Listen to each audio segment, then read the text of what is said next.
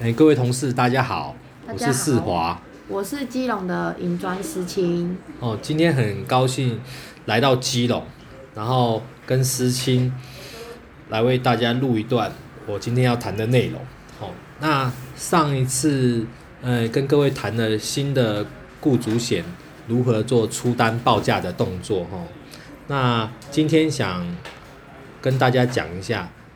这个新制的费率到底怎么去影响保费的。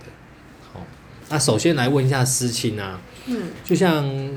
很多好几年前啊，公共上了这个工会版的费率之后啊，嗯，你如果遇到客户要比价的时候，或者是发现你报客核保报给你的价钱比同业来的贵的时候，你都会怎么样去做调整？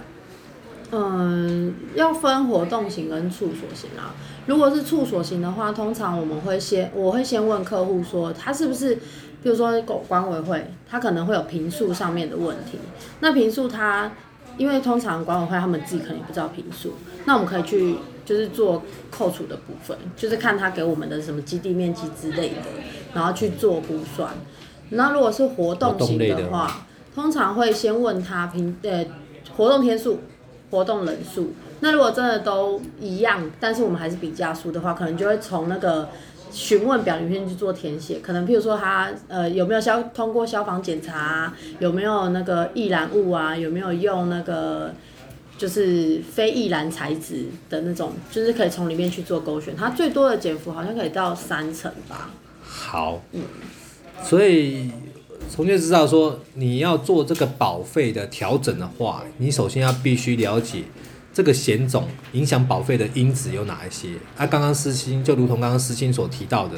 平数啦，或是人数啊，或是核保加减费啦，嗯这些可能都会去影响到保费。嗯哦，那你去调整这些因子，也才有调整保费的可能嘛。嗯那所以今天我想要来特别讲一下关于新制雇主影响费率的因子有哪一些哈。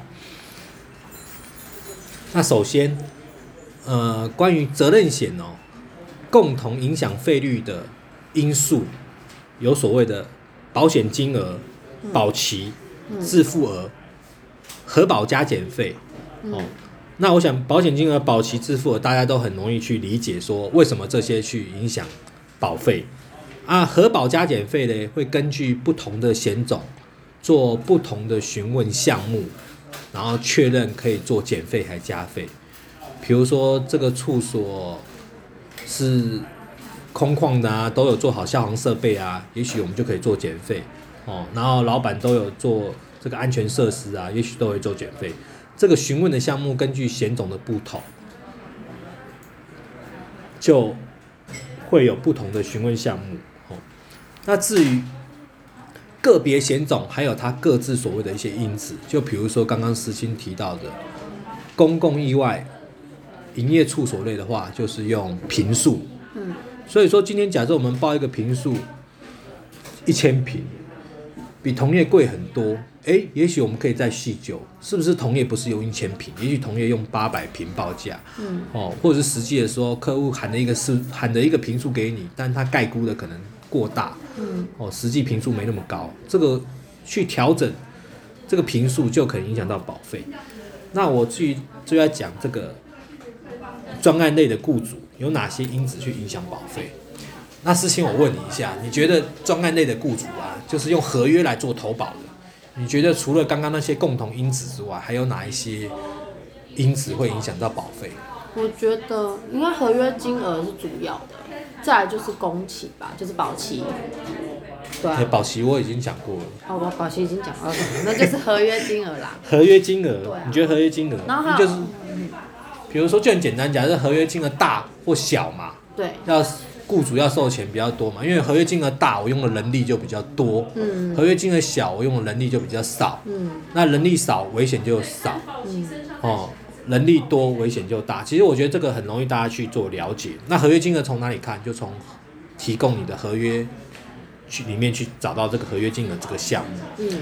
那我觉得这个是很容易大家去做了解的。那除了合约金额以外，其实还有一个影响就是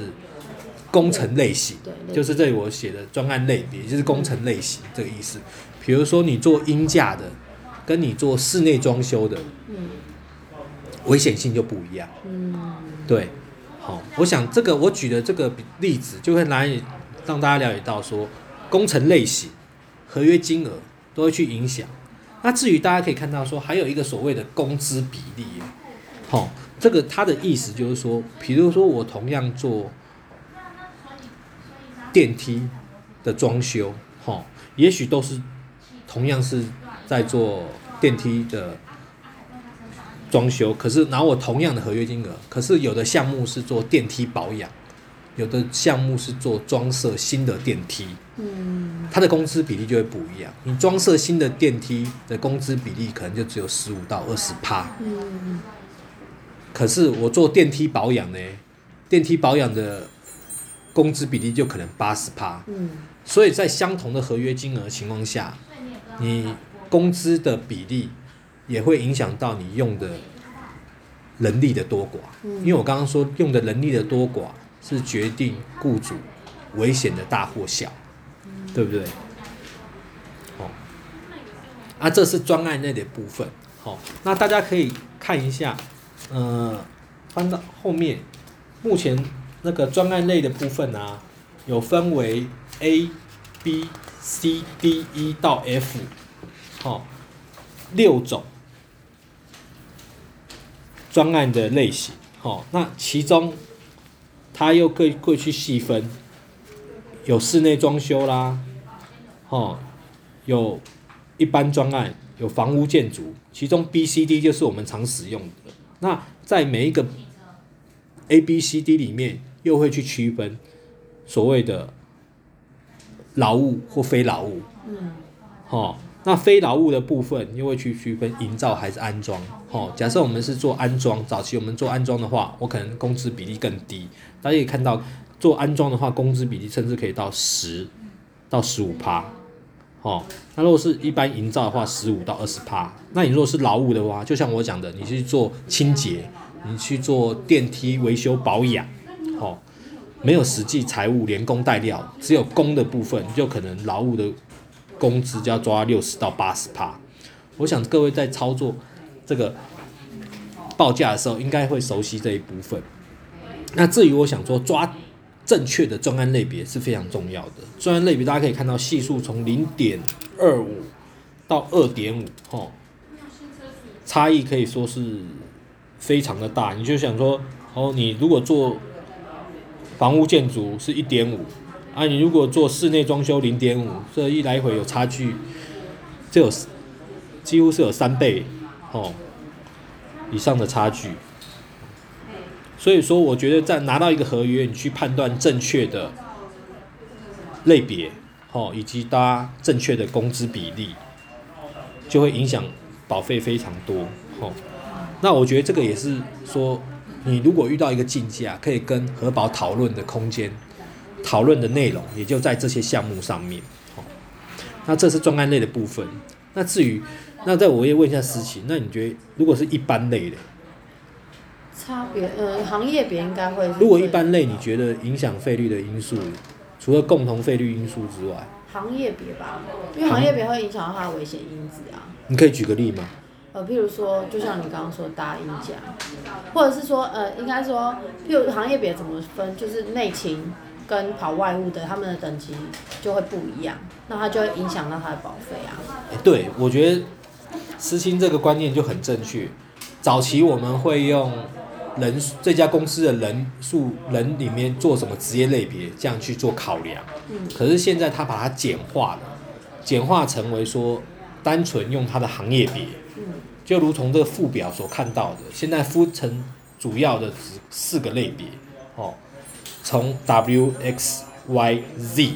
去做区分，嗯它的系数从一到二点五，所以说你从做正确的行业别，这个系数的差距也是非常的大，哈、这行业别，那再加上说，除了行业别影响到整张保费，当然就是人数啦。嗯哦，比如说你十个人跟一百个人，一百个人报价，每个人的平均保费就不会是十个人的平均保费是一样的。我们人数越多的时候，可能可以做一点保费折扣的考量。那这这一点在原程上面也是一样的做法。好，那至于我就说，核保一开始拿到你的资料，可能会做就他的资料来做一个判断，说你这个是什么工程类型，你这个是什么行业别，那报出来的就会有它相对应的保费。当你发现这个保费遇到比价的时候，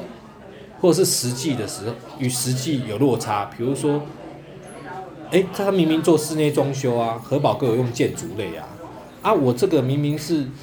内勤的啊，核保报的行业别的系数不对的时候，我们就可以跟核保来做这个内容实质内容的一个讨论。哎，我附上工程明细呀，哦，我要告知，哎，这些这家公司在做什么什么什么的啊，哦，是比较风险比较低的行业别，这样子我们在费率上就可以做调整，然后我们也容易引进。不要把我们的案子有所流失，因为我们判断正确的东西，我们保费收的对价是足够的。以上是这些我关于雇主专案类跟一般类关于费率因子跟大家做的一些说明哈。那我想未来一定会像公共营善雇主这样，工会版的费率。会慢慢到其他的险种也会使用工会版费率，我觉得大家一定要会熟悉操作这些费率因子的差异，然后以及跟核保去做沟通，这样子在案件上就不容易有做流失的机会就会降低。啊，今天思清，你有没有什么其他的问题？嗯，目前没有。也没有。好，那我希望下一次啊，我也可以跟大家来讲一下关于。拿到一个合约，就工程合约怎么去判断工程它的专案类别的这个内容，好，那我会慢慢的告诉大家怎么样做正确，因为你常常会发现你提送一个合约，嗯，你选的 A 类，怎么核保都给我改成 B 类或 C 类，嗯，好，都有这问题，哦，那慢慢慢慢要，哎，我的想法跟核保一致，我就容易去做到。就保费内容去做讨论，然后第一个也才保出来的保费符合客户需求。好，那我们今天就到这里了，谢谢各位。谢谢。